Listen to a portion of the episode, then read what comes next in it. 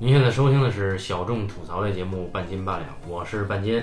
我是八两，大家好。呃，我们今天呢，请到了两位老朋友啊，一位是一吨先生，哎，大家好，一位是老高先生。Hello everyone，今天呢是一吨先生报的选题啊，嗯他说最近他比较推崇的一位华语作家，嗯，主要还是编剧吧，啊，对，主要主要的编剧作品要聊一聊，所以今天有两部影片要主打，一个叫《有话好好说》，一个叫《赵先生对》啊，赵先生。哎好，这两部片子的编剧都是树平老师，对吧？对，树平老师，所以我们得先说这个树平老师他最近是个什么作品。对你要说之前的，你看这个赵先生是九九年的片子，对吧？九八九八嗯，有好好说是九几年的，九五，而且更早了，对吧？嗯他都现在快都快二十年了，所以我们赶紧说一个最近，树平老师说最近的，我估计可能就更没人听了，因为是一步之遥，哎，呃不是一步之遥挺棒啊，有什么不棒的？呃，但是他大家是公认的姜文的姜文版的无极嘛，是吧？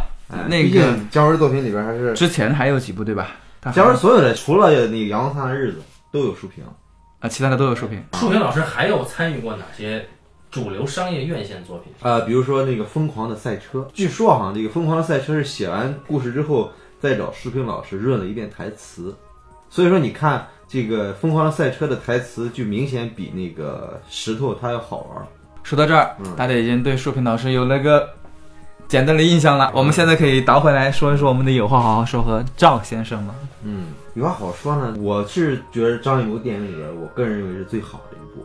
我们得先说树平老师是个什么人，因为我们刚刚说的是个编剧作品，对不对？嗯但是你一开始半斤骄傲的说是树平老师是个你最近比较欣赏的一个作家，那说明他肯定还写过什么东西，对吧？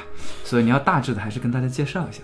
是这样，石平老师呢，他是作家出道，然后呢，他是吉林人，在大连上的大学，嗯，然后老乡，对对，然后他陆陆续续发表一些小说，然后呢，发表小说其中有一篇叫短篇小说获了奖，叫《晚报新闻》，然后呢，这部小说呢就被当时的中国一哥哎张艺谋导演给看中了，正好呢，张艺谋呢跟这个巩俐呢刚分了手，嗯然后呢，这里边呢也是一个青年哎跟自己的一个女朋友啊就是牵手了分手了这点事儿。嗯可能正好打动了张艺谋导演，嗯他们说，哎，这个我要拍，请姜文过来主演啊。最后这个这个给舒平老师这么一改改改改，最后呢就呈现了出这么一个电影，嗯叫有话好好说嘛，是吧？嗯，哎，就这么一个事儿。啊、这就是有话好好说的由来。对，有几个问题我想问一吨老师，是这样，就是你特别确定这个小说是张艺谋导演先看中的吗？才改编的吗？呃，我看到的资料是这样的，那姜文这个是作为主演，又是谁确定的呢？这个应该也是张艺谋吧？当时张伟平当时已经给张艺谋做那个制片人了，肯定是他们之间的一个合谋。那有话好好说，是不是张伟平二张合作之后的？他那个公司叫新什么？新画面当年有新画面，还没成立新画面。那个公司好像不叫新画面，但是好，我印二张已经开始合作，这是二张合作之后的第一部电影。我印象中是。哦，因为是这样，因为不是后来有说，因为张伟平的掺和导致了张艺谋跟巩俐的分手嘛，而这又是张艺谋跟巩俐分手之后的第一部电影，也有可能他之前的作品张伟平可能也有可能也参与投资啊，这个不太确定嗯，啊，但是至少是二张绑的如此紧实，一定是这部电影。呃，但你说说，你从现在就即便从现在的角度来，把我们张国师的所有作品都码一遍，全都重看一遍的话，你还会发现《有话好好说》是一部非常另类的一部作品。哎，对哎，那它另类在哪儿呢？另类在它不像张艺谋的作品，对，那张艺谋其他作品又是什么样的？在我看来啊，啊张艺谋自己个人风格如果有风格的话，嗯他的巅峰作品是《菊豆》。嗯，嗯嗯啊嗯嗯。菊豆跟大红灯笼高挂应该都是很张艺谋的电影。哎，我觉得大红灯笼高挂不如菊豆，我同意半斤的观点。嗯，呃，然然后我们先不比，嗯从那儿之后再往后，他的一些作品就比较奇怪了。你比如说，呃，比较奇怪你说我的父亲母亲，对吧？嗯，这是一个乡土浪漫叙事。呃等一下，啊，在有话好好说之后，国师应该又拍了两部作品，嗯其中一部是我的父亲母亲，对，这个这个记忆是准确的，另外一个是一个个都不能少，应该是一个都不能少，在前我的父亲母亲在后，对，在之后在之后有一个电影叫《幸福时光》，啊，对对对对对对，有这么一个，对对对对对，还有个幸福时光，对，哎，然后国师就开始大片之路，比较一下的话，那么呃，在我的父亲母亲和一个都不能少的时候，他已经开始偏离他自己原来注重的那些东西了。当然，你非要说它美学风格有什么变化，那倒未必有那么明显的变化。它其实可能是在试图探索一种商业和所谓的艺术追求之间的一个平衡。嗯，对，哎，我们第一次考电影学院的时候，当年的这个影片分析的电影放的就是《我的父亲母亲你们放的是这个，哎呀，一不小心暴露了一些不应该被大家知道的东西这个我删掉。啊！这一块儿大家不要听啊，我们不会删的。然后我们继续，啊我觉得话题应该回到一顿先生这儿来，对因为》啊。被大家给带跑了。大家还没有说一说这个寿平老师这个作品之后呢。树平老师是这样，据说他九十年代初期的时候，他看了大量的影碟，他呢变成一个超级影迷。他的电影兴趣呢超过了小说，但是呢，这时候他依然是一个作家的身份。那后来他的作品呢被张艺谋导演看中了，嗯，结果有话好说呢，意外的他跟姜文牵手，他跟姜文成为了好友。从此之后呢，他俩开始了终身合作啊，至少现在已经合作十来年了嘛，对吧？嗯，那姜文所有电影都有树平的编剧啊，一步之遥里面有树平老师。有有，在九九年的时候，嗯。呃，树平呢，就是他集合了自己的一些短篇小说集，嗯。出版了一个小说，嗯。叫《某》，嗯。也就是目前为止树平老师唯一的一个小说作品。对，也就是说，树平老师他目前为止有且只有一本在中国内地出版过的一本个人作品，就是《某》这本短篇小说合集。就如果说树平老师进入影视圈的机缘是因为自己的作品被我们的张国师看中，才被带入影视圈的话，在拍摄《有话好好说》的时候，其实这个这个电影成就的真不是张国师，而是树平老师。嗯，因为树平老师作为一个作家，他最后能够获得跟起码当年或者说现在都是中国电影最一线的这个创作人吧，嗯合作的机会。当时有话好好说的主演是姜文，嗯摄影是吕越，嗯哎，这些在电影圈都是响当当的人物。那么树平跟这两个人都结缘，不仅是得到了姜文的赏识，也得到了吕越的赏识。吕叔后来也自己拍戏，所以其实这个赵先生啊，嗯是他跟吕越这个联姻的作品。哎哎结出了一个小果实啊，一部非常低成本的一个小制作啊，嗯一个小制作电影《赵先生》。我相信很多朋友们看过《有话好好说》，也没有看过《赵先生》这部电影。这部电影在中国被禁了。赵先生可能看过这电影的人很少，因为我们也是从 B 站上看的。看完之后吧，你觉得它是整个九十年代电影里边儿一个一个遗珠嘛，嗯，是一个特别特别牛的一个电影，那么有话好好说这个作品汇集了很奇怪的一个演员阵容，大牌云集啊。其中就有当时的名模徐颖老师。在九十年代那个时候，中国电影还没有特别明确的一个票房机制和整个一个盈利模式的情况下的话，呃，这部电影我觉得其实是一种非常新鲜的一种尝试。嗯，对吧？起码说它这个乱晃的这个手持摄影，极度夸张变形的这种这种广角镜头的使用，对花花绿绿的这样的用光和用色，以及凌厉的剪辑，我操，这都是跟传统中国电影语言非常非常不兼容的一种新的尝试。对倾斜构图，包括这这些东西，这些这些富有实验性的尝试，都是完成自吕叔之手啊，也是可能他们当时就想好了，就说我们要这么拍一个电影。哎，这个片子的形式还是很自由的，给了演员和摄影以及其他的部门很大的创作空间。对啊，这个片子，这个片子对当时明星云集嘛，张伟平自己的访谈，他说这个片子花了两千万来，但是因为张伟平说话嘛，肯定肯定没有两千万对，我们把这个数字除以四，然后可以得出一个相对真实的一个对一个数字，哎对，然后然后张伟平几百万啊，对啊，因为像张伟平说说这个电影当时赔了嘛啊，估计这个这个张伟平可能后来也分析了一下，你以后千万别这么玩了啊，千万别这么玩了。所以你看以后就在这个电影之后，张艺谋电影再也没有在语言上做过探索。就是经这个一吨先生的这个推荐啊，就是我才意识到这个树平老师作为一个电影人或者作为一个中国的作者，他对中国影视或者说中国电影创作当中所做的贡献。因为大家知道，就是我们所谓的通常意义上的这个七八班啊，或者说第五代导演，他们整体就是一批建立在中国的这种新闻学的这样的一个基础上的一批作者。嗯，就他们本本身不是说完全具备那种作者表达式，但是他它是体系是不完整的。嗯，那么它借助于的是什么呢？借助于的是当时伤痕之后的那批，包括反思的这批作家的作品。嗯，包括我们现在已知的所有的什么有名的，包包括莫言啊，刘包括苏童啊，嗯包括刘恒啊，余华刘心武啊，对余华呀、就是借助于这批作家出来的。然后在这批作家当中呢，其实你说树平确实是一个挺另类的一个一个人，树平因为他的作作品量真的是很少，是跟那些人比真的是很少。是，哎，而且呢，他还不像他们做这种反思文学啊，嗯或者做这种对于中国的这种所谓民族性或者历史性的这种文字的这种探讨。嗯，树平主要还写的是当今的人，或者说现代的一些社会当中的一些命题，对。哎，一些现代社会的一些故事。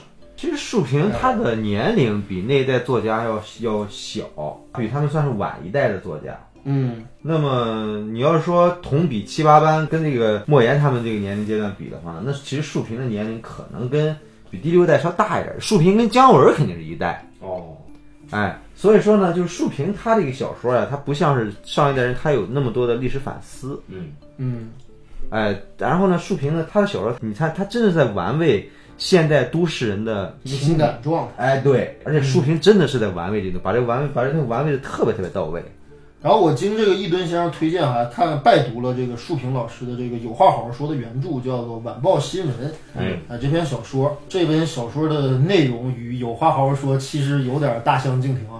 对对，其实完全不一样。那么我是不是给大家先描述一下这个原版的有话好好说是个什么东西？好，在这边叫做《晚报新闻》的小说当中啊，树平老师写了这么一个故事，就是说有一个工厂的一个工人叫陈云辉，他上中学的时候吧，同班有一个女同学，这个女同学就是大名鼎鼎的安红，对吧？一个叫安红的女同学。然后呢，这个很有意思啊，当时陈云辉家的家境很贫困啊，很穷。然后这个叫安红的女同学呢，不知道为什么在某一天就送给了他一件军大衣。这件军大衣上还绣着一个叫安军的名字。本来陈云辉不知道这军大衣是谁给的，结果一看安军，哎呦，这不安红的这个哥哥吗？我操，这一下就锁定了目标。然后结果呢，就觉得说这女同学这就是那种油然而生的那种感动和那种莫名的那种欣慰，对吧？就让他对这名漂亮的女同学有了深刻的印象。嗯，时隔多年之后，哎，这个陈云辉呢，一次无意间吧，嗯，又一次邂逅了安红，然后呢，这两个人的地位已经有了一些区别，对吧？陈云辉是一个工厂的普通工人，而这个安红啊，响应我们这个改革开放的号召，进入了私营企业，做了一个个董事长秘书。普通白领吧。对，反正就是那个年代的白领啊，九十年代的白领。然后呢，这陈云辉就就就跟这安红俩人见着了，百感交集，你知道吗？就这个内心当中啊，有无数难以描述的莫不可名状的这种情愫。嗯，然后呢，安红给他留了一个地址，然后他去给安红写了一封信。然后呢，这个信的大致意思呢，就是你可能忘记了，嗯，你送给我那件军大衣，你不知道这件军大衣对我的人生有多么重要的影响。这封信就写给安红了。安红一看，我操，这他妈神经病吗？这不是？他这个这个事实是怎么回事呢？哎，这视角就变了，变成安红的视角了。嗯，安红当时为什么要给陈云辉军大衣呢？很简单，当时是有一次班级的中学的一次学雷锋号召，陈云辉是有了名的这个班里的贫困户，嗯，所以说安红觉得说这个事儿我这个光长得漂亮不行，我得做一品学兼优的一学生啊，对吧？那个年代号提倡这个，所以我得照顾这贫困生，就把一个自己哥哥穿剩下的一件军大衣送给了陈云辉。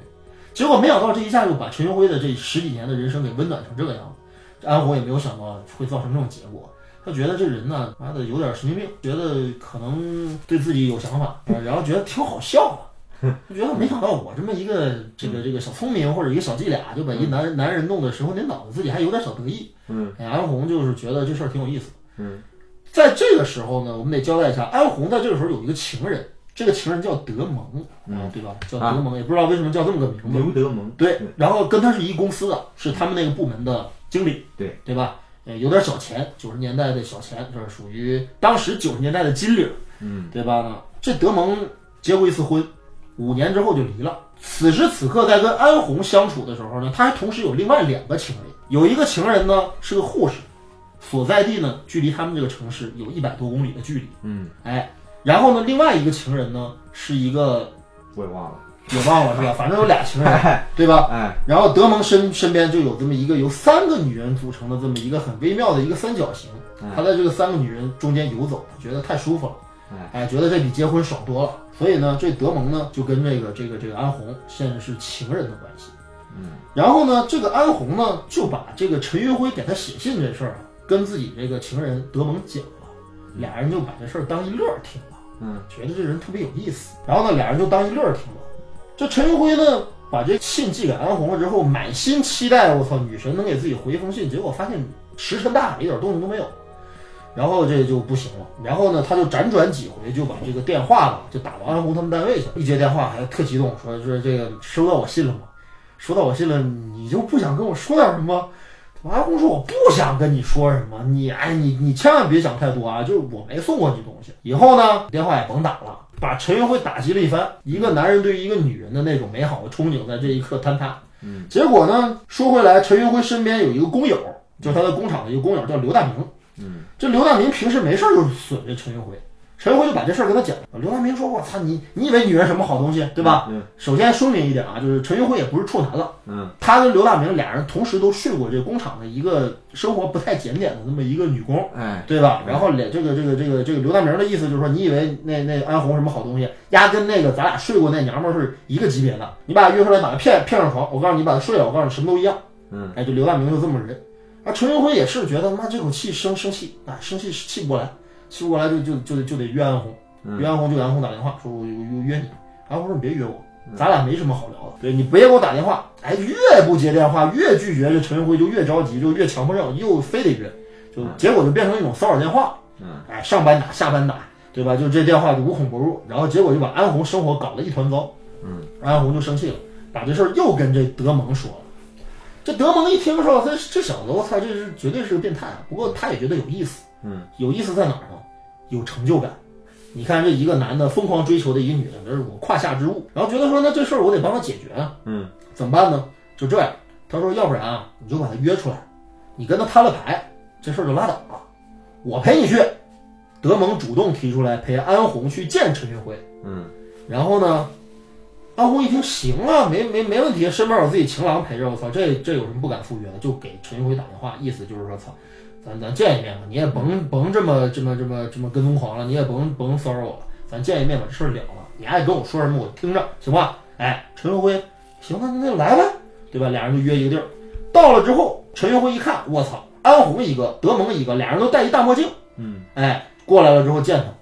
啊，陈云辉一看这意思，就是这这不来示威的吗？嗯，把自己男人带过来，就是就就那我不能怂啊，嗯，就是这个俩人安红就在这吵，跟陈云辉在这吵，意思就是说说你你你干嘛？我我说有事儿跟你说，你带他来干嘛？我带他，他是我男人，反正就几个人都呛上了。这时候德蒙呢就看到这男人就显得特别特别猥琐，就觉得你看你这个这个这个死皮赖脸的，对吧？嗯，意思就是说，哎，这我我女人，你知道吗？你你你想动她，你知道我是谁吗？对吧？然后陈云辉说：“操你，我他妈管你是谁！我操！”俩人就俩男人绷不住，就打起来了。嗯，然后就陈云辉长得就是瘦小枯干的，跟小鸡崽子似的，然后被德蒙这一拳就打掉一颗门牙，嗯，被打掉一颗牙，嗯然后这事儿就被安红拉架给拉开了。陈云辉在德蒙走之前大喝了一声：“我告诉你，你信不信？这一个礼拜之内，我一定拿刀把你手给卸了，不卸我就不姓陈。”然后俩人一看这人纯疯子啊，对吧？然后撤了，撤了之后，陈云辉回去了之后，果然拿菜刀奔德蒙他们公司来找德蒙。而且把桌子也给砍翻了，把屋里闹得是一团糟。这事儿就是通了天了，公司都知道。然后呢，德蒙自己心里边也也觉得亏，就说我跟你是情人关系，我差点连命都搭进去，这何必呢？我干脆找那俩去了，我不是还有俩呢吗？躲躲这事儿，结果就跑到那小护士身边去了。嗯，哎，然后就离开了这个城市。然后呢，结果呢，这事儿安红一看就说：“我操，这男人也靠不住啊。”这个时候呢，他突然觉得，哎，这个陈云辉对自己好像也不是假的。如果是虚情假意，如果是内心当中对他没有点真感情，没必要这男人这么歇斯底里，这么癫狂。所以他在这时候突然又对陈云辉这个态度有转变。然后呢，结果有一天他发现陈云辉就在公司门口，他妈拎刀蹲着呢，堵着他妈准备砍德蒙。嗯，安红意思就是说他不会回来，你别等了，他被调南方去了。嗯，然后陈云辉这时候完全不给安红面子，然后安红一看劝不住，这事儿就回去了。陈云辉几天三番五次堵不着德蒙，回去了之后跟工友刘大明又说这事儿，就说我这个孙子跑了、啊，到南方躲着去了，怂对吧？怕我了，我赢了。这时候刘大明这人狗嘴里吐不出象牙，就跟他说说你呀别吹牛逼了，你不敢砍人，你要有本事，你砍我，你试试。你我这我这手放着，你砍你砍你你试试你砍一下。我说陈云辉说：“操你你别以为我不敢砍啊！”我说：“你砍啊！”结果一刀下去，真把刘大明手给卸了。这故事呢就结束了。这就是晚报新闻的这个故事。哎，有话好好说的原版。但是有一个事儿我刚才没提是什么呢？就是这个小说有一个特别有意思的处理，就是它每一个段落之间啊，就段落和段落之间啊，它插播了一段儿，或者是就用文字写成了一段小简讯，嗯，晚报新闻的摘抄。嗯，然后呢，我大致看了一下，当然我读的可能不细啊，就是这些它摘抄这些事件啊，是一个逐渐加强的一个过程。可能最开始的几个事件就是两口子吵架啦，对吧？媳妇儿把丈夫给砍了一刀啊，然后一个这个小学对吧？老师对学生态度特恶劣，拿什么大力胶粘学生嘴啊，不让学生说话到最后演变得越来越匪夷所思那个事件，比如说一个小流氓突然突然对自己妈亲妈动手动脚，结果被自己妈活埋了，什么就是这种事儿全都有。最后最后，在陈云辉把刘大明手砍下来之后呢，最后一则晚报新闻上写的是什么呢？某工厂两名职工，一名刘姓，一名陈姓，两个人因为同时跟一个工厂的女工恋爱，导致争风吃醋，所以两个人一怒之下互相砍，然后把手给砍下来了。嗯，这么一个事儿，极其荒谬的一个解释。哎，但是哎书评他在这里面一开始就写了，他说所有的新闻都是来自于真实的新闻，对吧？对，然后他这前面有一句题记，其实挺挺有意思。他说人类所有的行为基本上都是源自对于上帝的一种抵抗，对吧？类似这种话。对，你看我们现在把这个故事都讲完之后，大家看过《有话好好说》的朋友就知道，你看这两个故事之间其实也像也不像，有很大的差别。嗯，对。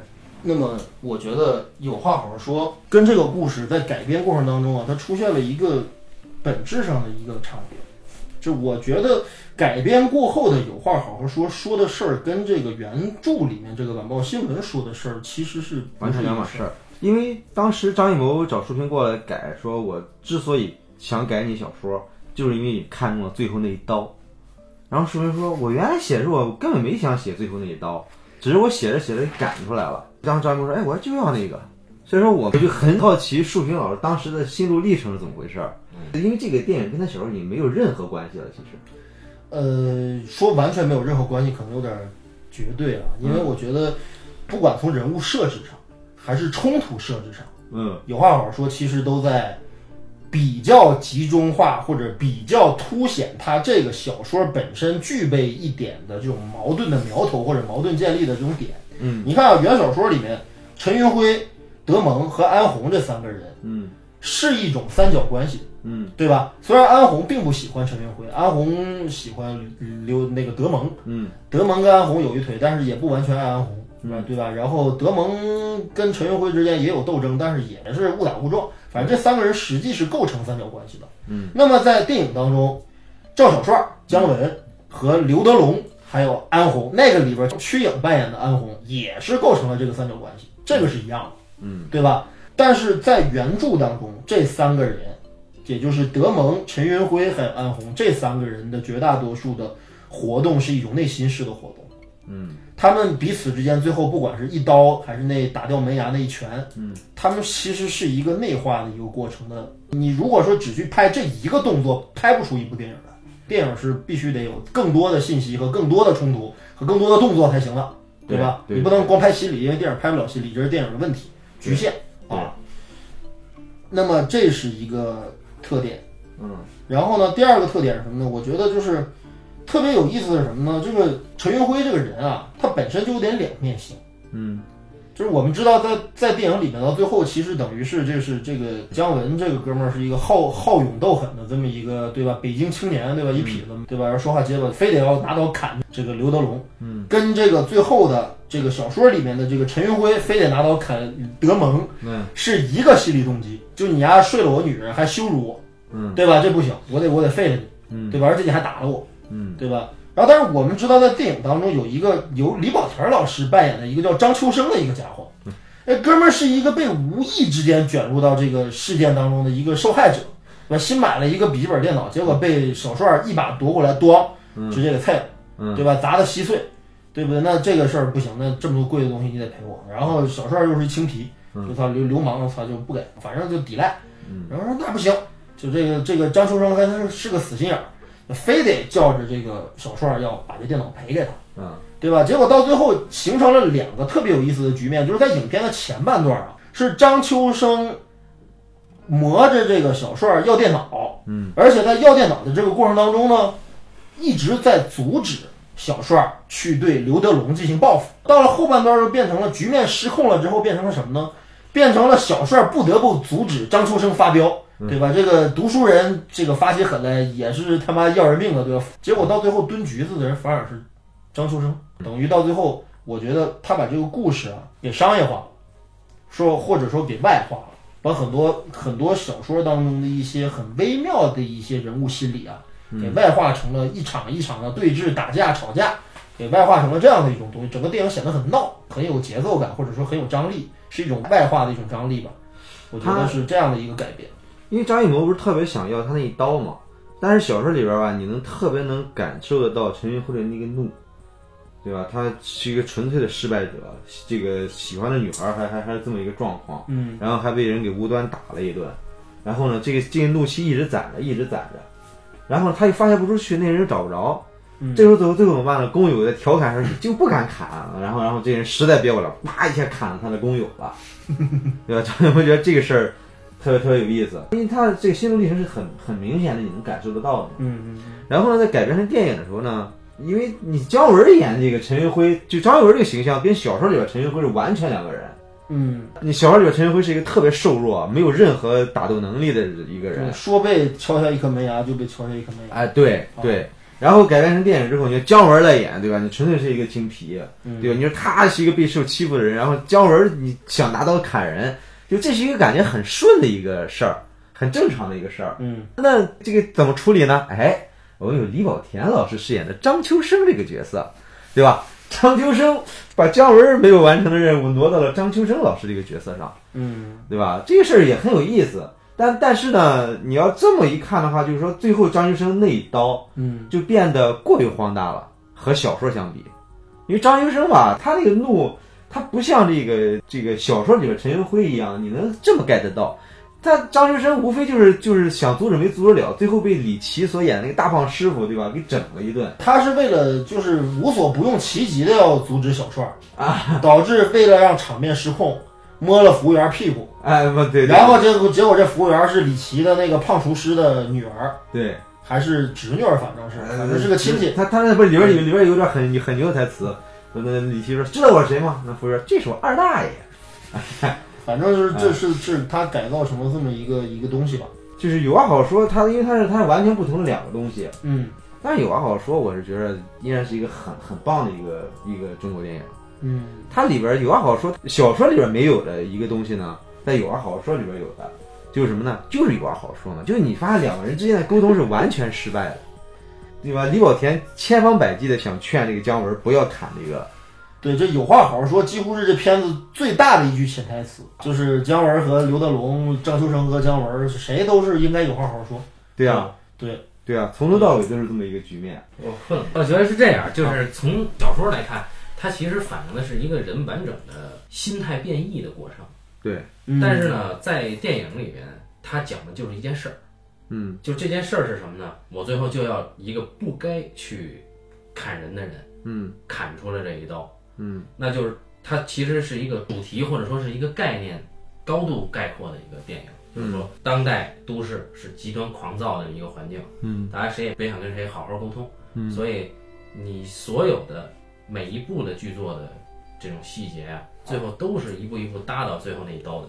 嗯。这一看就是，如果你不说张艺谋他跟树平说他就想要那一刀，可能还好。你这说完这句话，我就现在满脑子想的都是张艺谋在构思这个影片的时候，嗯一切都是为了 那个结局去的。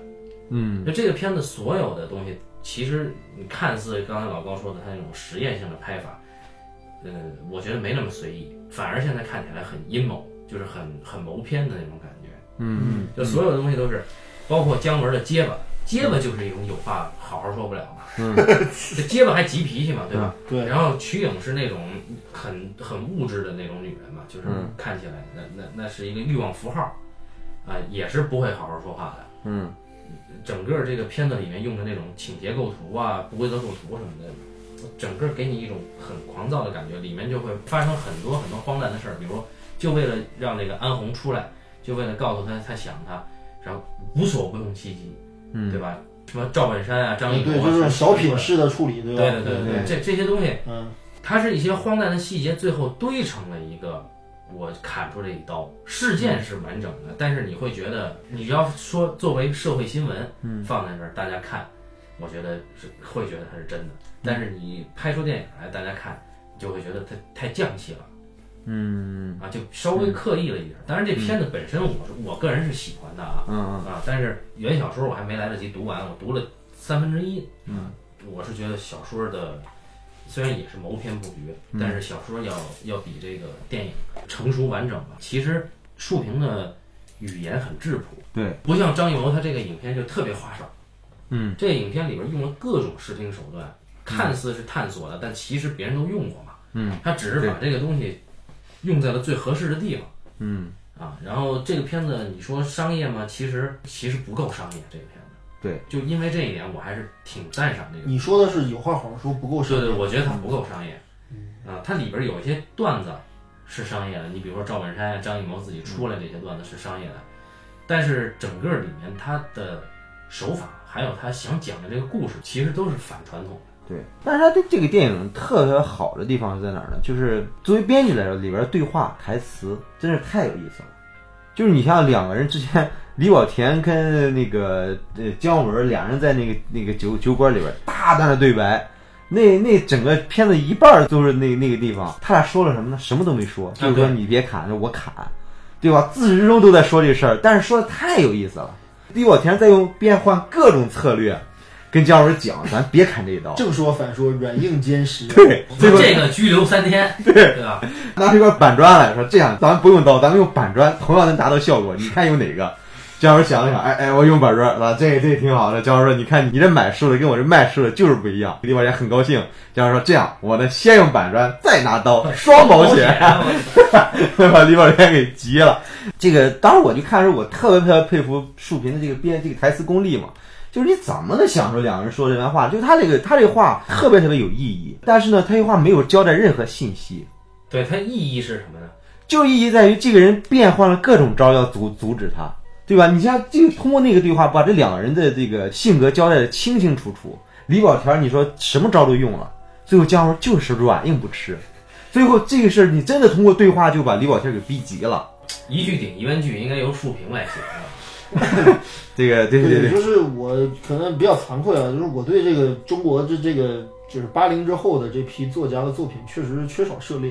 嗯。我不太知道这个创作规模是一个成一个什么样的一个趋势吧，但是我觉得就是可能正好是八十年代，就是就包括九十年代、两千年以前吧，就在第五代真正创作的这个状态勃勃升起的时候，正好借助于这些文本本身的力度和厚度，嗯。呃，借助于这些文本本身的成就，嗯，所以他们取得今天的电影成绩。也就是说，今天对于今天的电影作者或者电影导演来说的话，很遗憾，你们面对的只有《鬼吹灯》这样级别的文学作品了，而且你们还不一定能抢得上《鬼吹灯》。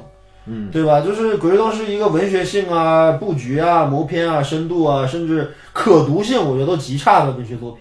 嗯，呃，把它说成是文学作品，我都觉得有点勉强。嗯，对吧？但是你看，就是当时你像树平写的这个晚报新闻，我觉得半金刚说的那个过程，我觉得特别有意思。他讲了一个人，一个正常的人，或者是一个还心存良知和美好幻想的，对这个世界有美好幻想的人的一个极其奇妙的一个心理变异的过程。而且这个小说最牛的啊，它不只讲了陈云辉一个人，嗯，他讲了另外那几个人哈，一个安红，还有一个德德蒙，他们三个人之间的对，对，就是你与我之间的，就是我是怎么看待你俩之间的，以及我是怎么看待我与你之间的，就是德蒙的那个三角理论上全是错的。最有意思的是，全是错的。就是陈云辉对于德蒙与这个安红之间感情关系的判断，以及对于安红与自己的关系，以及对于自己和德蒙之间的关系的理解，全是错乱的。对，完全不对。他以为德蒙会打自己是因为对于安红的维护，其实不是。德蒙只是维护操我这点老爷们儿的自尊。其实德蒙跟陈云辉之间没有任何关系，他不想沾上任何一丁点儿关系，嗯，躲得比谁都快，就是这么一个人。然后但是陈云辉就觉得这不行，就是你找了一男人，这男人拿我示威，我就把他打当成假想敌，我必须得把他砍了，不把他砍了，我这辈子我都活不下去了。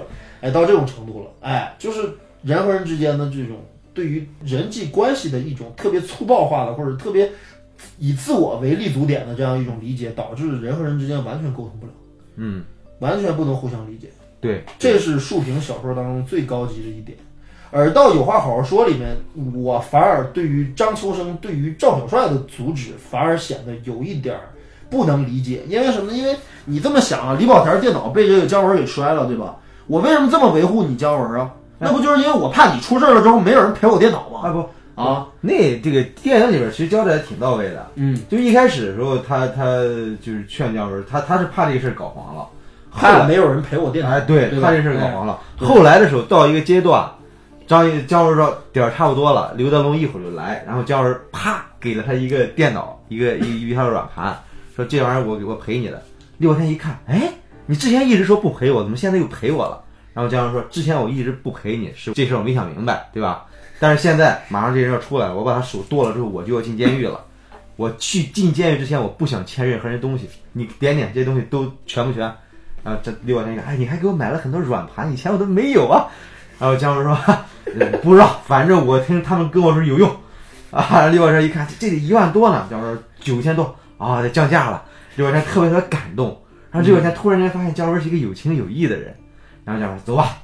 李保田一走，突然再回眸看了一眼姜文，李保田一想，不行，这个朋友，我内心里边已经把他当了朋友了，我要把这事摁下来，不能让他进监狱。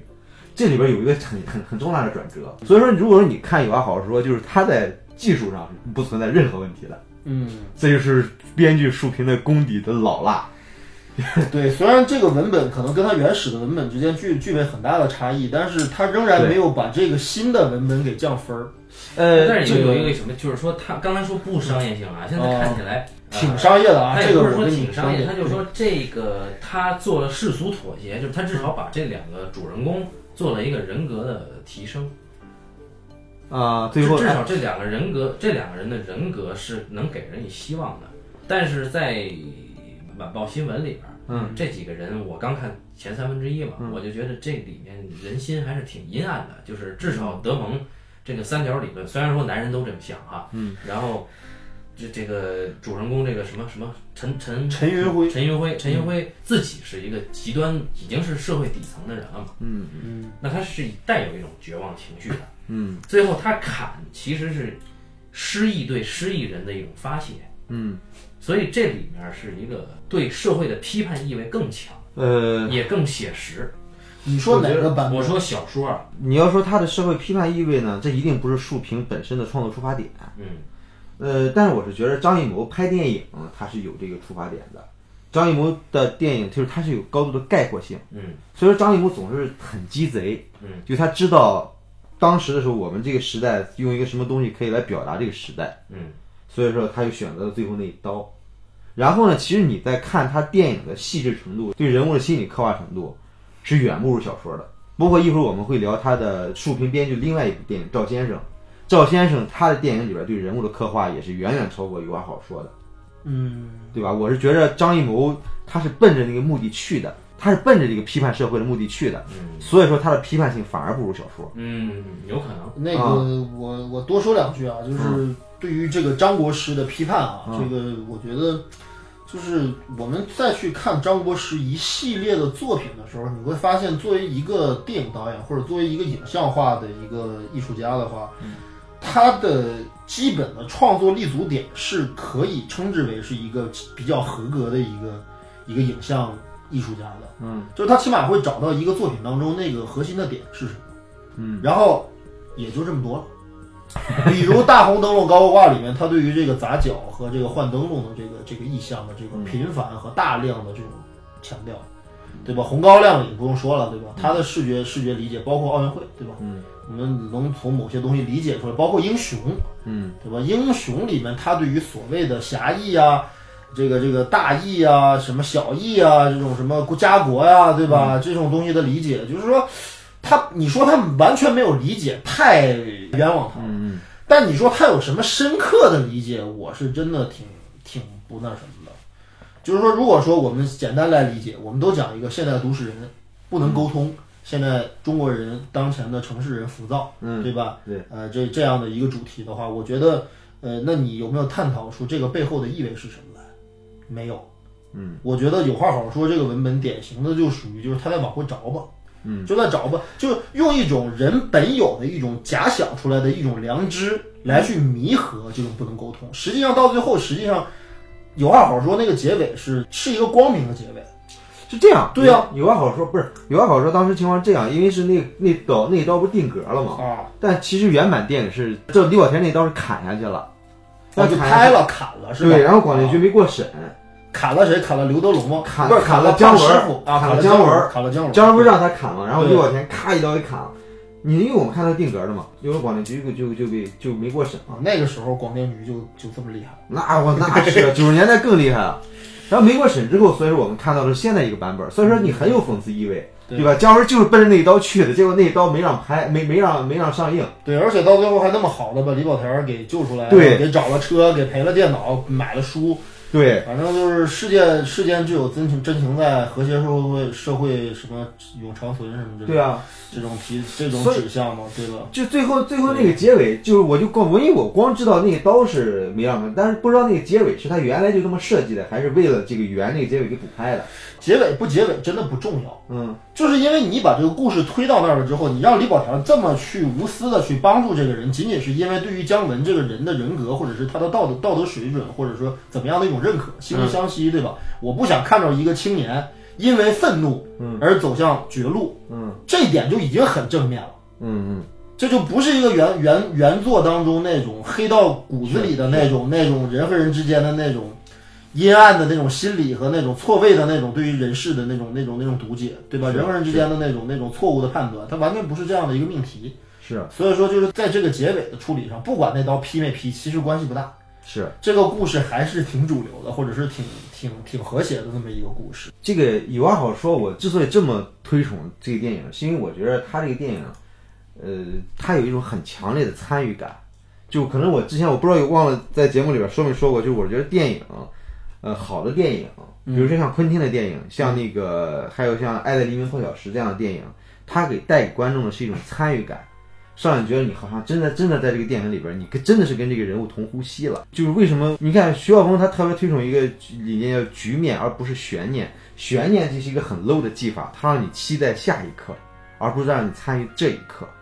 怎么样才能达到这个效果？为什么他的电影能让你有参与感？就是因为他对这个人物此时此刻的情绪感受的刻画是非常非常到位的。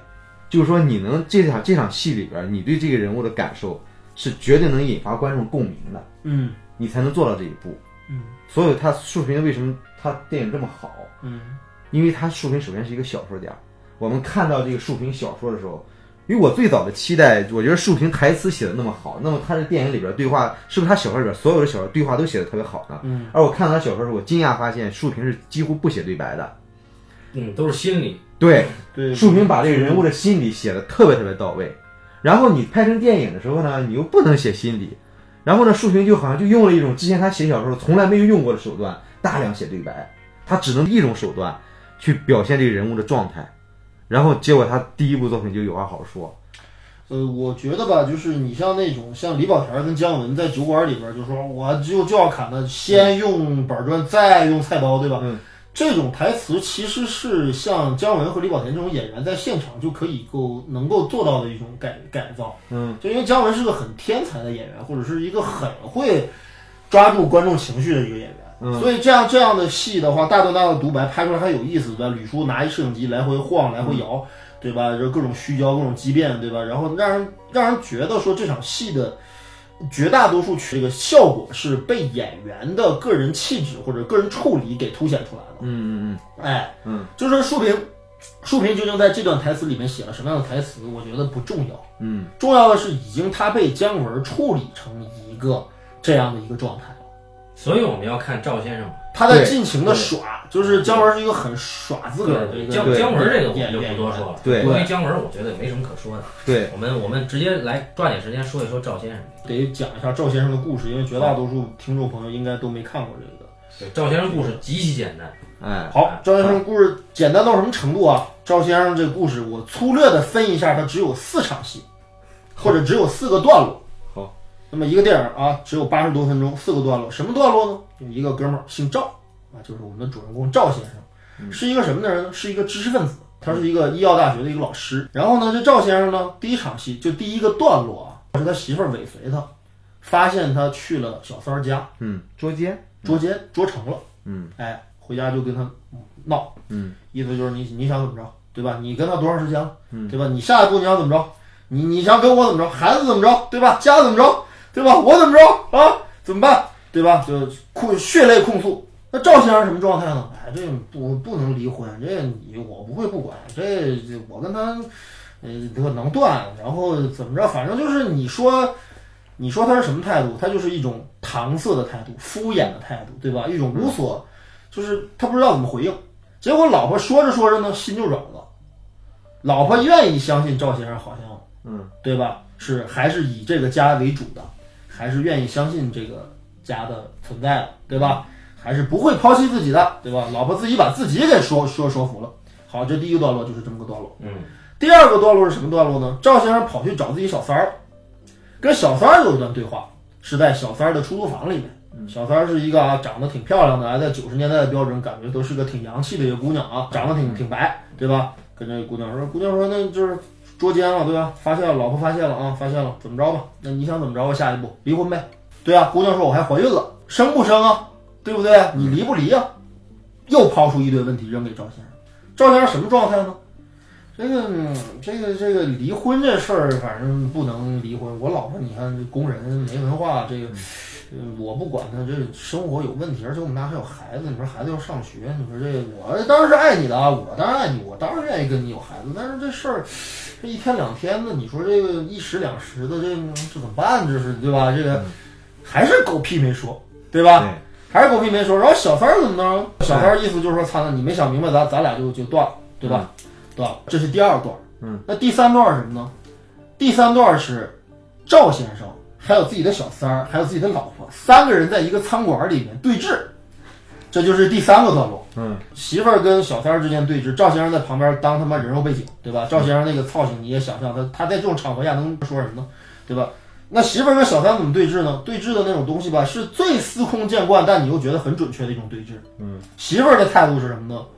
这男人你是撬不走了，哎，他对这个家有感情，对我有感情，对孩子有感情，而且有责任，对吧？你以为他跟你是真的吗？对吧？你以为他跟你能长久吗？哎，他在我身上得到了，你给不了他。那小三儿也很坚决，他说：“你说这些话，你以为 你以为他愿意跟你过吗？他他是喜欢我的，我能给他的东西，你永远也给不了。你有什么呀？你你工厂一个一个妇女，对吧？你没品位，对吧？没知识，没长相，没青春，对不对？你看我有什么？我马上我跟他怀了，我要生了，我们俩会有新的家庭了。哎，俩人一直指向赵先生，你想怎么办？你要选谁？赵先生说：“这就是从长计议吧，就还是这个态度，对吧？这就是第三个段落。嗯，哎，下面出有意思的是最后一个段落。嗯，但是在第三个段落和第四个段落之间呢，我必须得先铺垫一下。就小三儿呢，在跟赵先生和老婆对峙完了之后呢，也是心灰意冷，嗯觉得赵先生这男人没骨气，对吧？没刚儿，对吧？心想你这估计也照顾不了我，我把孩子打了。然后呢，就跟赵先生通了电话，意思就是我到医院了，孩子我现在就做了，哎，你愿意来来。赵先生说：“他，那这得去啊！”这就去了。去了之后呢，哎，小三儿已经进去做人流了，已经进手术室里面去了。赵先生外边等着。这时候就来了一个特别特别有意思的人，这个人是谁呢？自称是这个小三儿的同事，嗯，是一个密友操着南方口音的一个南方来的人，对吧？这个南方来的人就坐在赵先生身边了，然后就就是赵先生不想说话，结果他扯着赵先生就聊聊什么呢？说，哎，这个这个这个他这个这个说这个这个同事啊，他是我的朋友啊，很好的朋友，不？他这个孩子是不是你的？你这是你怎么能干这种事呢？你是知识分子啊，对不对？你怎么能干这种事呢？你想怎么样，对不对？你得对他负责。然后赵先生气得就要走，然后结果这哥们还不来，我说你你不要生气啊，我跟你只是探讨一些问题而已，我并没有要指责你，对不对？我就是要跟你聊一聊，你说你干这样什么事情嘛，对吧？就是妈的给赵先生烦的我他妈想砍死这人，然后结果呢就就就两个人就是这样的，就是就不停的打着嘴炮，这哥们儿就一直在逼逼问赵先生说你你想怎么着？赵先生就就就就气得不行，然后就说那我走行了吧，我惹不起我躲不得躲得起，然后就往外往外走。结果这哥们儿不依不饶，赵先生走到哪儿追到哪儿，就说哎我我你不要激动啊，你不要激动，我们跟你探讨问题都是知识分子对吧？有话好好说嘛，对吧？呃，一一直追到外面，然后呢，结果呢，赵先生就就跟他推推搡搡的过程当中呢，就俩人就发生了一些肢体冲突，然后这哥们儿就把赵先生给打了。赵先生就就不依不饶，就追着这哥们儿打，结果就在过一个路口的时候，有一大公交把赵先生撞倒在地。嗯，哎，赵先生出了车祸了。结果下一幕就是最后的第四个段落，赵先生被救起来了。被救起来之后，脑袋上缠着绷带啊，脖子上带着套那个那个固定啊支架，然后腿上打着石膏，反正赵先生是脑出血了，已经对，已经嗯已经躺在床上不能动了，植物人了。就不让他睡觉，让他的家属跟他一直说话，不让睡。，然后这老婆也来了，小三儿也来了，就陪着啊，说你这行不行啊？我操，你千万别别别别怎么着，赶紧好啊，我跟你聊啊。呃，就这个这个老婆小三儿陪在床前，对吧？结果这赵先生啊，在冥冥之中啊，想起来这么件事儿。这件事儿应该发生在距离这个事件发生之前不久之前。嗯怎么着呢？有一天啊，赵先生啊，在他们这个学校的宿舍里面在整理东西。这时候呢，来了一位神秘的女士，哎是一个是由蒋雯丽老师扮演的一个女士，对吧？一个少妇吧，对吧？嗯，不是中年妇女，是一个少妇。嗯，穿的也很普通，但是有一种特别难以形容的魅力，对吧？嗯对过来问赵先生说：“这是那谁谁谁的屋吗？”啊对对吧？谁谁的屋吗？说说这个赵先生说啊，他这个是，但是他这个出去了，嗯，哎，出去了。然后你这个呃干嘛来的？他说我就是从什么地方反正去蹦蹦对，那儿对从蚌埠来的，安徽来的，对吧？嗯然后蚌埠来看他了，啊，这之前也没打电话，反正没来。那他什么时候回来？说你这你这什么时候回来？不知道，你你要不然在这儿等会儿吧。然后呢，结果就在这儿等了会儿。而值得一提的是个什么细节呢？那天啊下大雨了，而蒋雯丽老师啊是冒着雨来的，所以你想想啊，就是那个年代人都穿那种什么的确良啊，什么什么，就不是的确良，就是反正什么青纶的那种衬衫儿，对吧？被雨打湿，啊，哎，这样一个形象的女人，太美了。对不对啊？赵先生跟她之间呢，就也不好说什么，知识分子比较害羞，嗯，对吧？不说什么。然后过了一会儿呢，发现他们要等的这个这个蒋雯丽啊老师来找的这个人啊，还是没回来。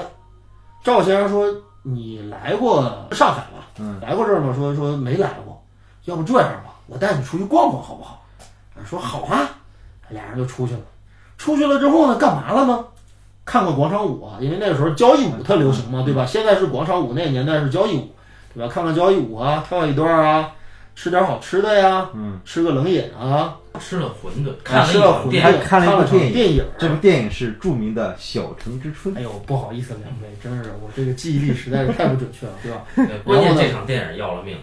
嗯哎，看了这场电影，但两个人一直都是走了这么一路，嗯，回来了之后呢，对他要找的那人就回来了，哎，回来了，然后这蒋雯丽老师呢就去去探访这个人，探访这个人呢，就俩人就挺依依不舍的，就是那那那就你就去探他吧。那就先这样啊。哥们儿就挺灰心的，赵先生。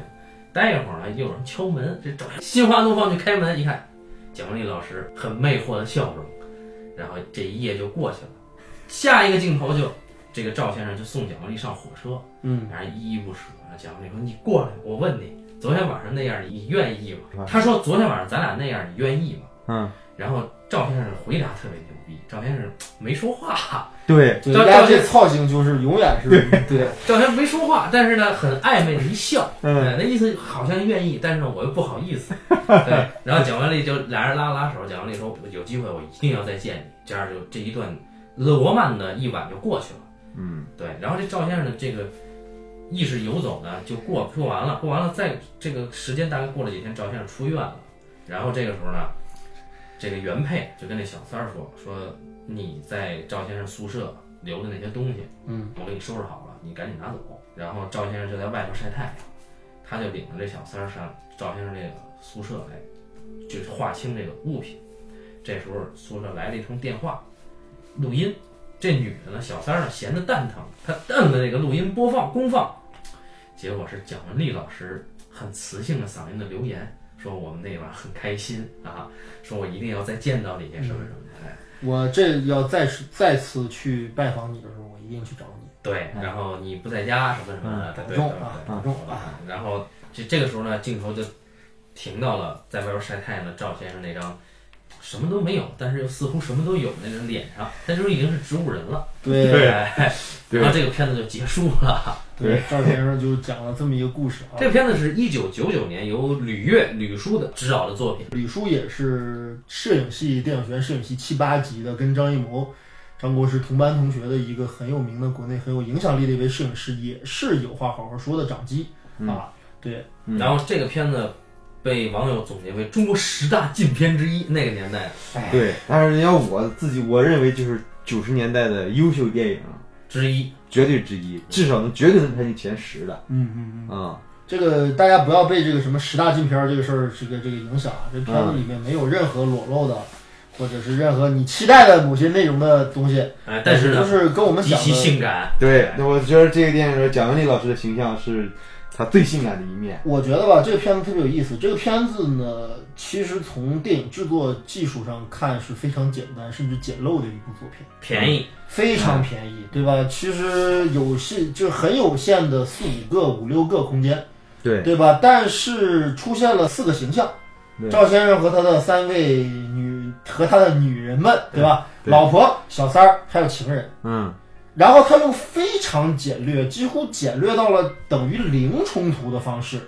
处理了这个人这个男人嗯，与这三个女人之间的微妙的关系。对，而且这三段关系在出现的时间点和先后顺序上，他这么组接，产生了一种很奇妙的化学效果。虽然看起来粗糙，嗯但是在构思上一点也不粗糙。对，刚才我说的就是他对人物在这个情境里边的状态描写的丝丝入扣。然后他比如说我们第一场戏里边，他跟他老老婆婆俩之间的对峙，那段戏简直是让我太惊叹了。就他老婆一直在逼问他，你这是怎么弄的？他说：“哎呀，我当时啊就是一时冲动，哎呀我做错了，然后怎么着的。”他老婆情绪很激动，然后呢，他跟老婆说说，要不这样吧，要不今天咱们两个分床睡吧，对吧？你也平复一下情绪。然后呢，老婆呢，但是老婆心里就是一听说你分床睡，我操，你要踹我吗？老婆心里特别特别害怕。嗯，然后呢，好好像俩人又在一个床上安慰他，然后安慰安慰呢，就老婆要主动示好，又开始跟他跟赵先生接吻了。接吻接吻，可能俩人就要对吧，夫妻生活嘛。弄到一半的时候，赵先生觉得那就那就俩人要办的时候，突然间老婆一把又把赵先生给推开了。你跟他是不是也是这么办的？然后关键他觉得很无理取闹，就不不还是不回答。对，然后关键那老婆追问你到底跟他怎么办的？对，对我会要问细节。然后赵先生说也不是，不说也不是。哎，对，关哎，键他牛逼的是他不说吧，待会儿他老婆又又开始有话了。老婆说是不是我满足不了你啊？什么之类的 对，然后赵先生就是赵先生采取的策略非常明确，就是他首先啊特别有意思的是什么呢？他首先他不刺激他老婆，哎，就我跟那女人怎么上了床，这他不能讲了，对吧？嗯我俩怎么好的也不能讲，嗯，避免刺激他老婆。大事化小，小事化了。对，但是我不提细节。哎，对，然后呢，老婆在说着说着呢，哎呦，内心就柔软了。就是这个两个人在这个关系当中，就是我们看了大量九十年代，其实就已经开始有很多反映中国人婚恋观的一些作品，比如说蒋雯丽老师在这类作品当中扮演过很多次，对吧？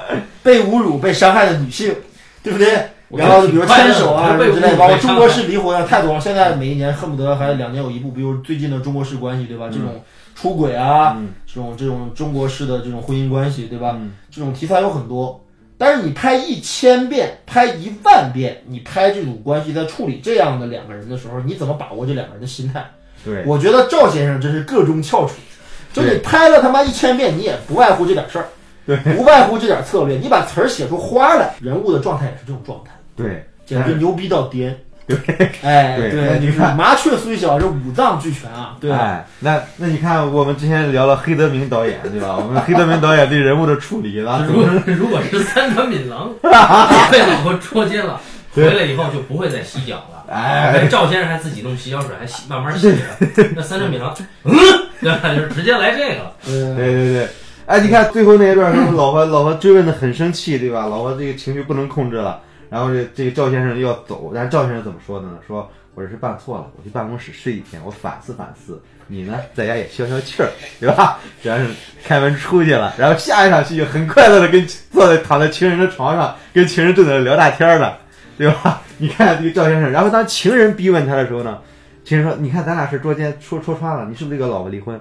然后赵先生说：“你看啊，这个事情呢，这个很漫长，孩子怎么办？是吧？房子怎么办？咱们得一步一步来，从长计议。”然后呢，后来这个女朋友逼问他着急了，说：“我现在都怀孩子了，你看怎么办？”张先生一听，我靠，这个信息第一次得到啊！张先生说：“你看啊，他第一反应是很开心，对吧？亲了他啊，对然后接着说着说着呢，就变成他想不想要这个孩子，不是，但是他一直没说不想要，对他暗示啊，对啊，但是他一直说说说这个事儿呢得一步一步来。然后女人说：“但我孩我肚子里孩子不能等啊。”他说：“对呀、你看这就是个问题嘛，得一步一步来。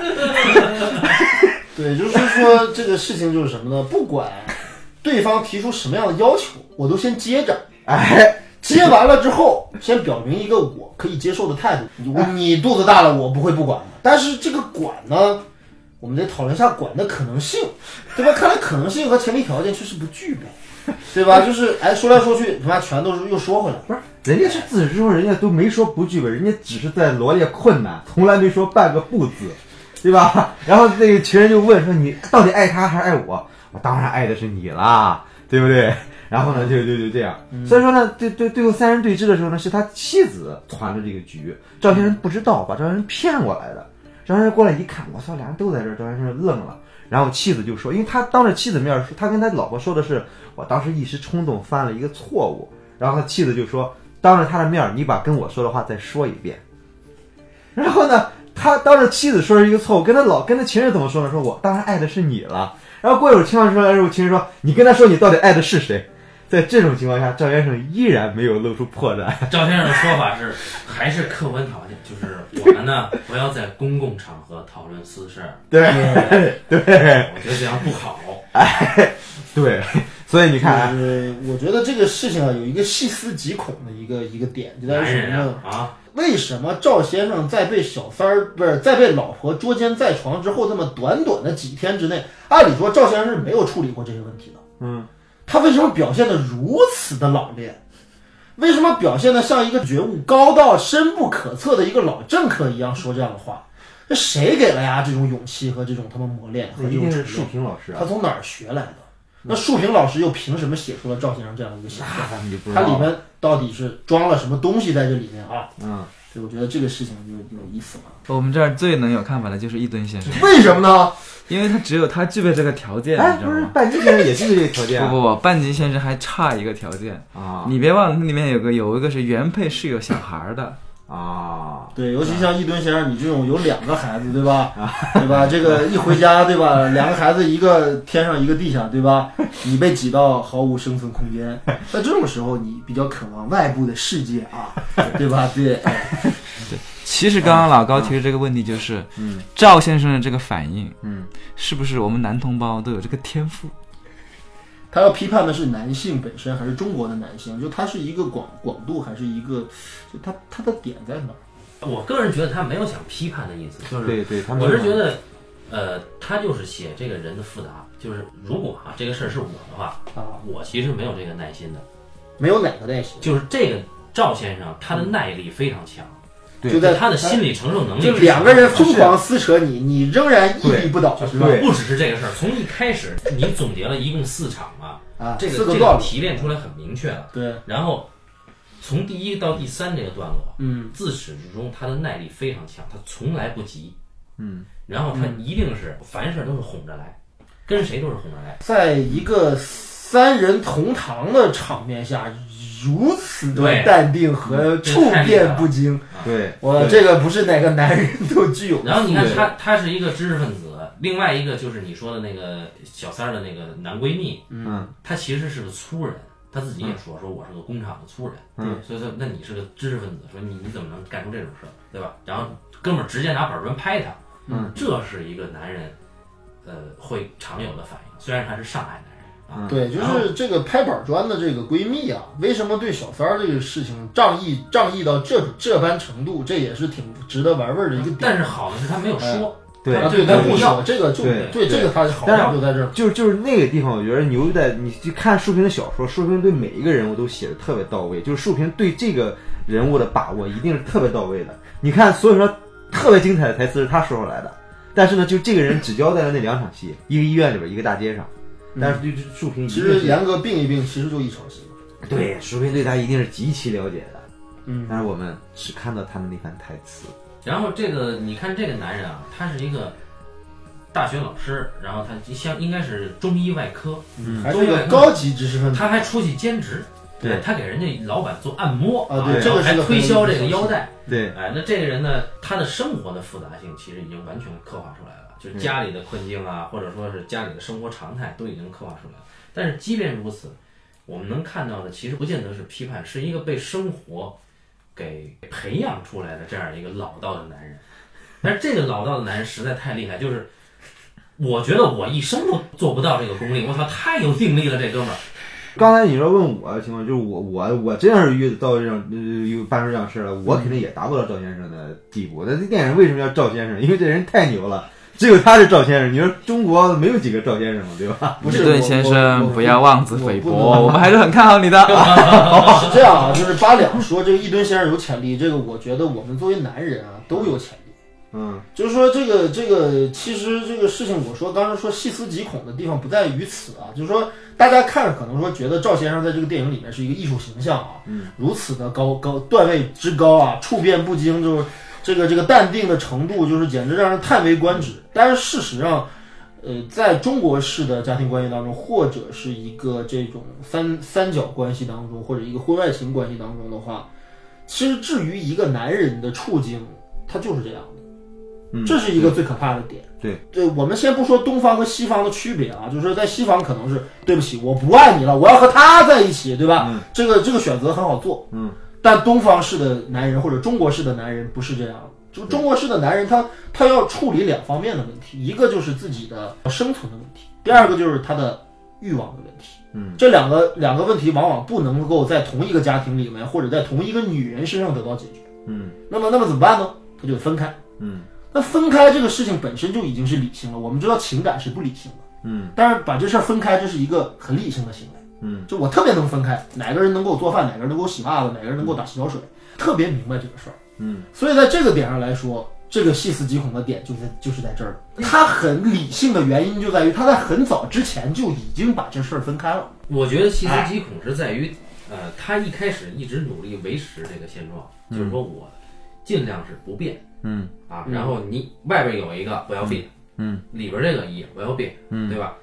但是当他出现这个变化的时候，哥们儿进医院了，嗯。进医院里边，他最本能的反应想到的是那个人，嗯。那个才是他真正的。就如果说按老高说的，他分开了，嗯。但是蒋雯丽老师那个倩影，嗯。才是他本能里边最放不下的那个。嗯。就是说有家里做饭的，嗯。然后有这个办公室旁边有个犯贱的，嗯。远方还有一个想念的，这是哪个电视剧的台词儿？这个你看就全了嘛。但是真正想念的是那个不能跟他一直在一块儿的，也不会打扰他的那个人。嗯所以就是对于维持现状的一个中国的准中产阶级男人来说，这个电影的高明在于他一直试图维持现状，嗯然后他也确实成功维持了现状。嗯哎，最后谁赢了吗？没有一个人赢了，嗯生活就这样，哥们儿已经瘫痪了嘛，嗯对吧？一脸麻木，嗯然后没有任何表情，还是现状。嗯对，所以这这东西它确实是，我觉得那个点最微妙的是在于什么呢？就是说，对于赵先生来说，对于赵先生作为一个男人来说吧，他的其实他的生活真的就是由两部分理性的版版图构建而成的。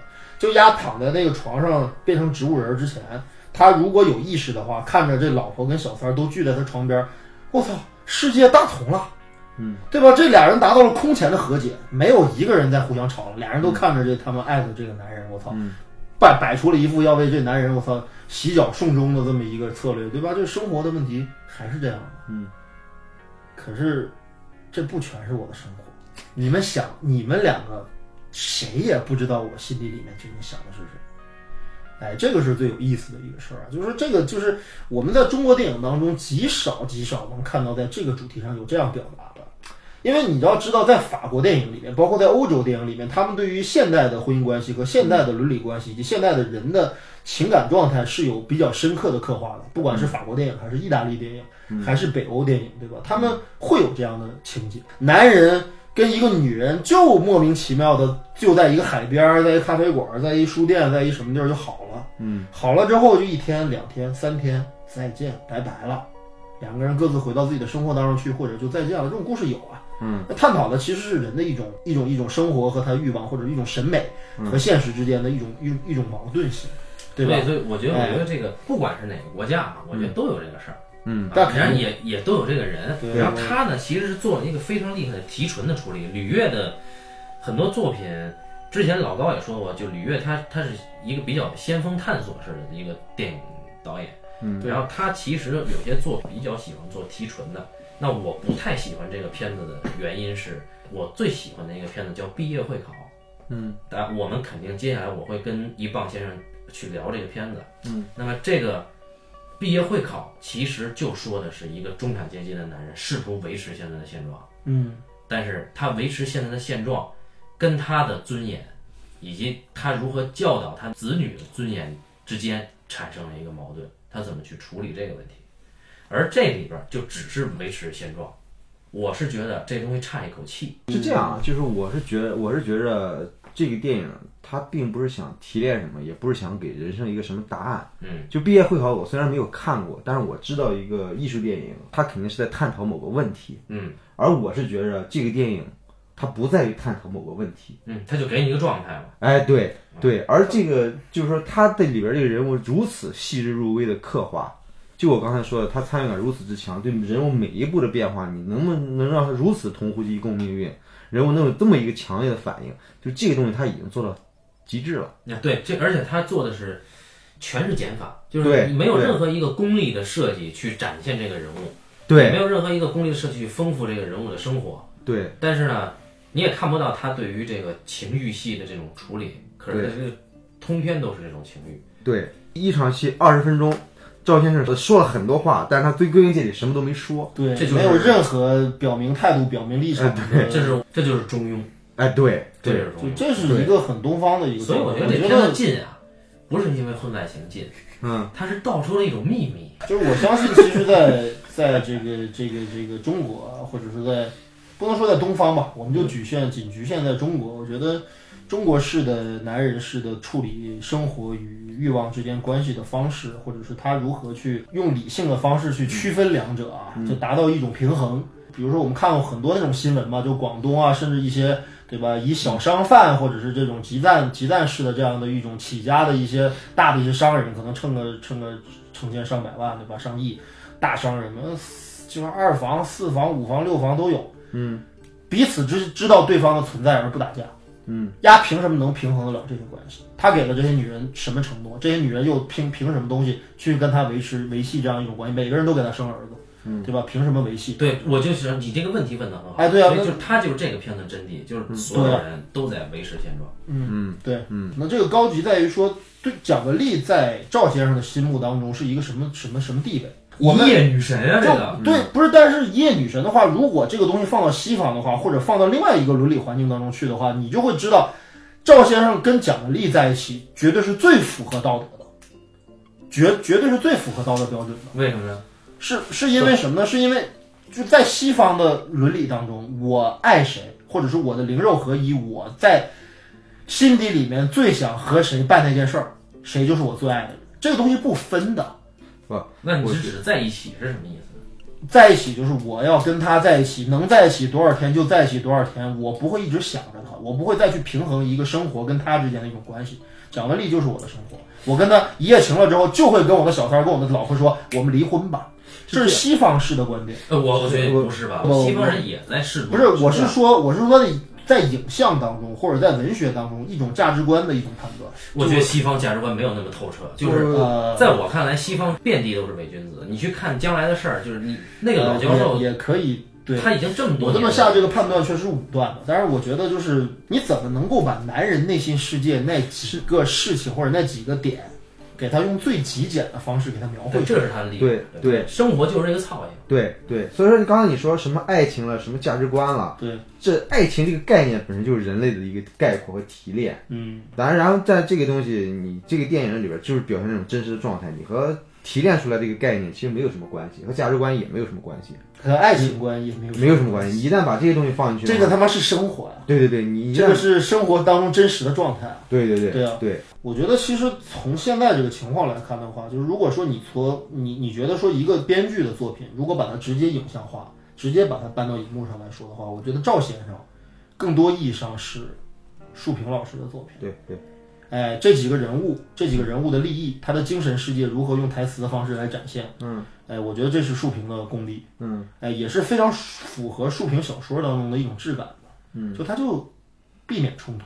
嗯，人物内心有千般万般的事儿，我都最后归结为一个简单的动作。嗯，归结为一个一个一个特别特别自然的一种流露。然后呢，等有话好好说这个东西呢，我觉得就是把它作为电影来看的话吧，呃，包括和很多电影都一样，就是电影要动作，嗯，电影要激烈的戏剧情境，电影要更强烈的冲突，对吧？可是竖屏小说其实提供的并不是这些东西，嗯，它提供的是一种很精准的状态，嗯，一种很精准的人物的一种内心世界，对吧？嗯，然后把这个东西提纯，我觉得这是它一个很厉害的地方。好，所以我们今天就关于这个竖屏老师的两部比较有代表性的电影作品聊了聊。好的，感谢大家收听这一期的半斤八两，咱们下期再见。好，再见。各位拜拜。拜拜。总想要点儿强，省吃俭用好不容易，我买了一个电脑，爱如珍宝，小心翼翼，在书包里装。回归路上有人打架，我去把热闹看。真倒霉，一看打架，可就遭了殃。过来他们就抢，我一点儿也没提防。万没想到抢去书包当了武器，抡起来乒乒乒，砸下去砰砰砰。这电脑算完了，我心里像挨了一枪。我过去让他们赔，可谁也不认账，急得我浑身发抖，手脚冰凉啊！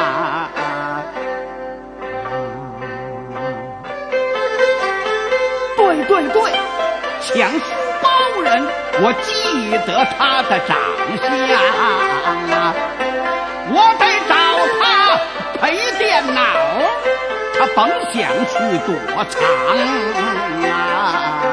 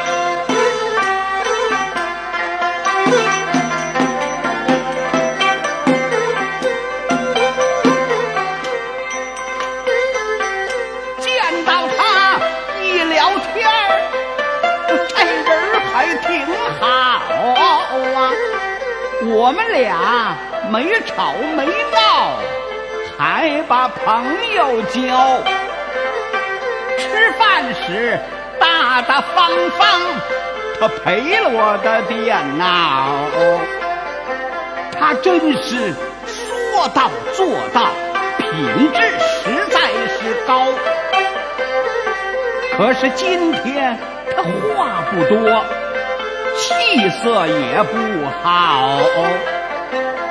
忽然间，我又发现他腰里还掖着把刀。他曾说过，电脑钱得跟对方要，看意思对方要不给，他这是想动刀。可犯法呀！那篓子可不小啊！伤了人，要再出人命，他就得进大牢。我们既是好朋友，电脑我宁可不要啊！我一定千方百计阻止这行